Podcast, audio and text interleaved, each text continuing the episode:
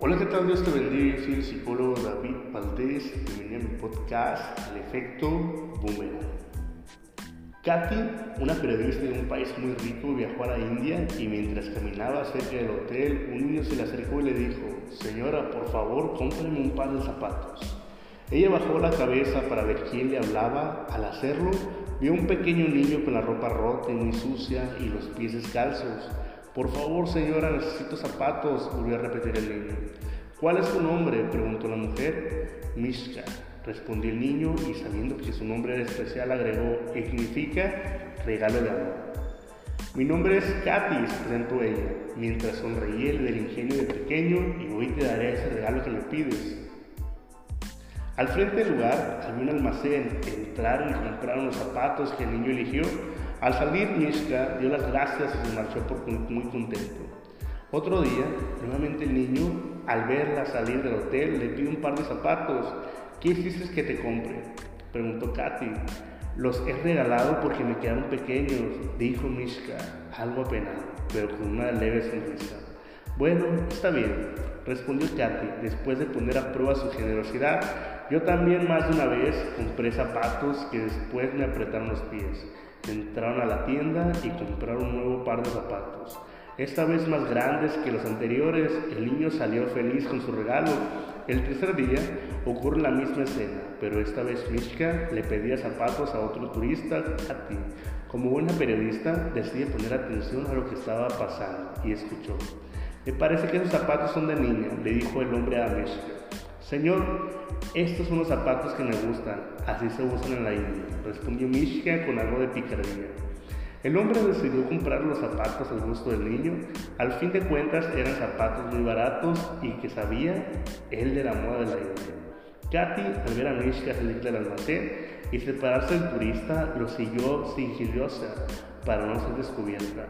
Mishka está engañando a los turistas, trabajará para un ladrón que explota a los niños se preguntaba Katy mientras lo seguía por diversas calles de la ciudad. Al final llegaron a un callejón sin salida. Era un sitio sucio y oscuro que se veía bastante peligroso. Mishka dijo un silbido y después otro más fuerte.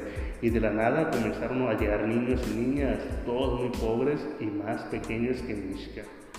Una niña sin zapatos salió presurosa, dando brincos y diciendo, Mishka, ¿me has traído mis zapatos?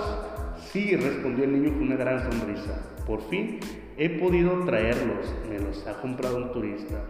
Katy observó en el rostro de la niña una gran felicidad al probar sus zapatos y aunque sus pies eran mucho más pequeños, inmediatamente salió a correr con ellos. Al fijarse bien, también reconoció que dos niños llevaban puestos los zapatos que ella le había comprado a Mishka mientras él seguía descalzo. Ese día Katy descubrió por qué Mishka era un regalo de amor. Hagamos siempre el bien sin mirar a quién. En esta vida es natural y hasta explicable el descansancio. Usted se va a la cama porque está cansado. Eso tiene que ver con el cansancio físico, pero también nos cansamos emocional y hasta espiritualmente. A veces nos cansamos de tolerar a una persona. ¿No es cierto que el mal carácter de algunos nos cansa? ¿Se ha cansado de estar dando siempre y no recibir? Seguramente que sí. Sin embargo, la escritura nos dice que hay algo de lo que no debemos cansarnos. Eso es hacer el bien. La escritura nos exhorta a no abandonar esta tarea porque nos sentimos cansados. Así que hacer el bien es un mandato de parte de Dios. Es una tarea para cada creyente. Es cierto que la maldad de muchos pareciera cerrar nuestros deseos de obrar bien y de labrar la dicha ajena, pero el mandato del presente texto es que no nos cansemos de hacer el bien. El llamado es para que cuidemos nuestro corazón de modo que no se cierre o se enfríe por la maldad de los otros. La presente pandemia está poniendo a prueba el verdadero corazón del cristiano, la pandemia del miedo, la pandemia de ignorancia y la pandemia de la falta de generosidad pudiera revelar una actitud egoísta de sálvese quien pueda para proteger lo mío. O será la gran oportunidad para sacar lo mejor de nosotros y pensar que otros estarán en peores condiciones que la mía. Dios nos dé las fuerzas para no cansarnos de hacer el bien. Ahora bien, ¿cómo podemos hacer realidad el mandamiento para hacer bien a todos? ¿De qué manera no nos cansaremos de hacer el bien? Gálatas 6:12, no es extraño que Pablo ponga este versículo inmediatamente después de haber tratado el asunto de la restauración de un hermano que ha caído en una falta. La manera como él hace de terapeuta cristiano en el asunto de tratar la culpa de quien ha cometido una falta nos da una visión no solo de compasión por quien esto padece, sino que nos lleva a considerarnos a nosotros mismos por cuántos podemos pasar por la misma experiencia. Así que en ese contexto que Pablo nos habla de la importancia de llevar las cargas los unos a los otros, el imperativo de hacer el bien nos pone en una posición de humildad, pero también nos evalúa si somos lo suficientemente espirituales para tratar una situación de este tipo. La idea del texto es que nos demos apoyo mutuo. He aquí un verdadero desafío para considerar cuánto nos necesitamos los unos a los otros. Por supuesto que no tenemos que esperar que alguien caiga en algún pecado para ayudarlo. Cualquier hermano que ande apartado, desanimado frente a lo que está pasando diariamente, es una buena razón para que llevemos las cargas los unos a los otros. La razón que Pablo nos da inmediatamente es que al ser esto estamos cumpliendo la ley de Cristo, como Pablo es un abanderado en explicar lo que fue y lo que hizo la ley de Moisés. Ahora nos revela que hay una nueva ley que se suscribe especialmente cuando se trata de este asunto de hacer bien a los demás. ¿Por qué Pablo nos dijo que el fin de la ley es Cristo? ¿En qué se diferencia la ley de Cristo con la de Moisés? Uno de los textos que vino a mi mente mientras estudiaba en esto fue cuando Jesús dijo, venid a mí todos los que estéis trabajados y cargados y yo os haré descansar. Evangelio según Mateo 11, 28, 29. Y al fin leyendo, Cristo nos sorprende cuando dice, mi yugo es fácil y ligera mi carga. El yugo de los fariseos, quienes habían hecho una mala interpretación de la ley, era pesado. Pero además el yugo era la ley misma, porque ella demandaba que quien fallara en una tilde ya era condenado por ella misma. Así que la ley de Cristo es una bendición porque es escrita en el corazón bajo el espíritu de la gracia. La ley de Cristo es la de la libertad. Ahora somos libres para sobrellevar las cargas los unos por los otros. Pablo introduce un pensamiento que al momento pudiera ser visto como fuera del contexto del tema que está tratando, pero no es así.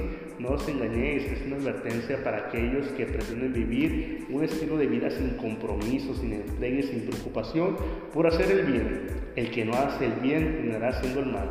Así que el presente texto es una respuesta a aquellos que en lugar de hacer lo arriba mencionado, obran egoístamente y buscan solo sus propios beneficios.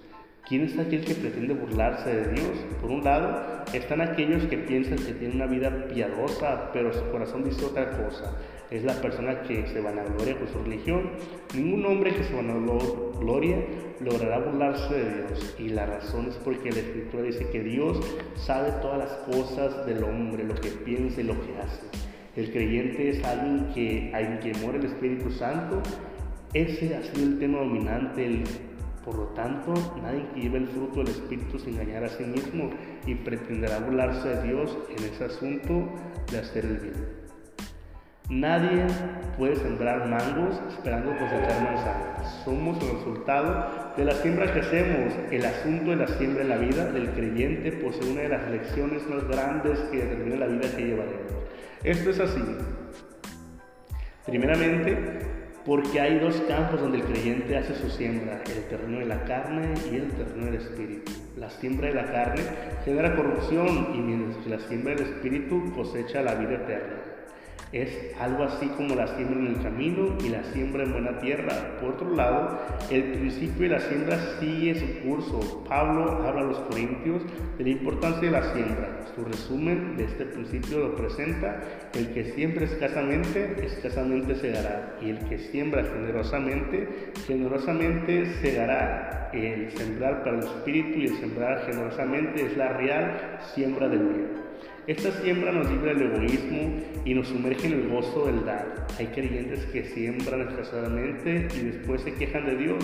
Que no nos cansemos de hacer el bien, esa es la mejor siembra que hacemos.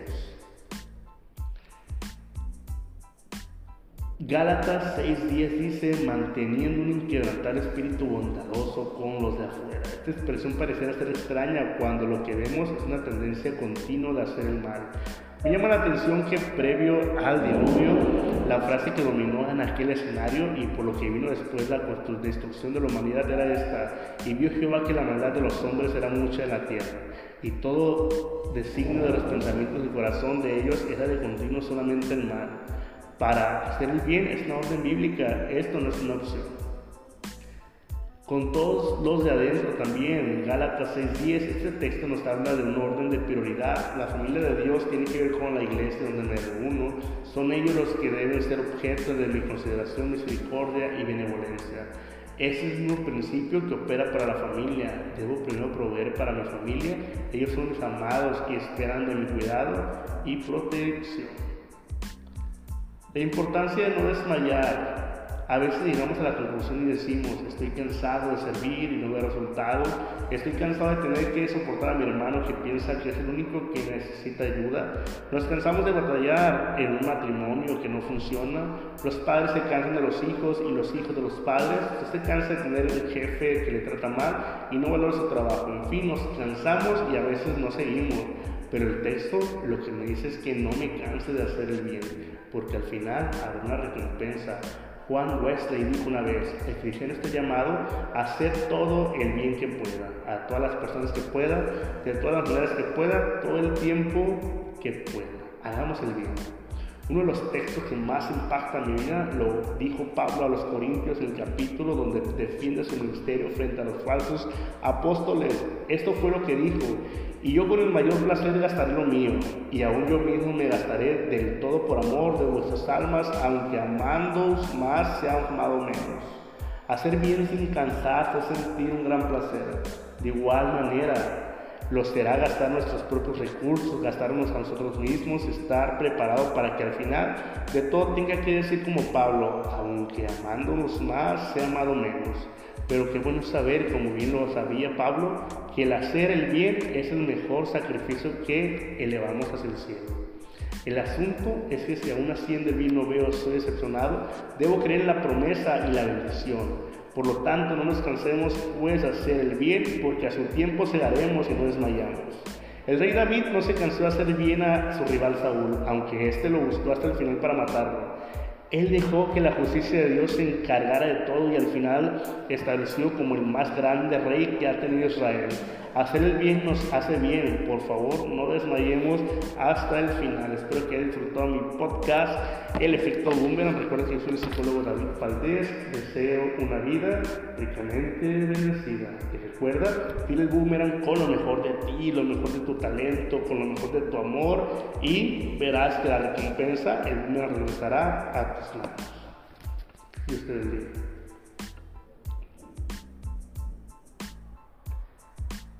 Marcas promocionadas en este podcast. Arrochito Chilín, encuéntralos en entrada de la Universidad Autónoma de Occidente, Unidad Los Mochis. Cuenta con arrochito, bones, rojitos de Filadelfia y té. Servicio pide y recoge, comunícate al número 6682 57 51 51. Recuerda visitar a los amigos en la entrada de la Guardia o Los Mochis, Arrochito Chilín. Que tengas una vida ricamente bendecida.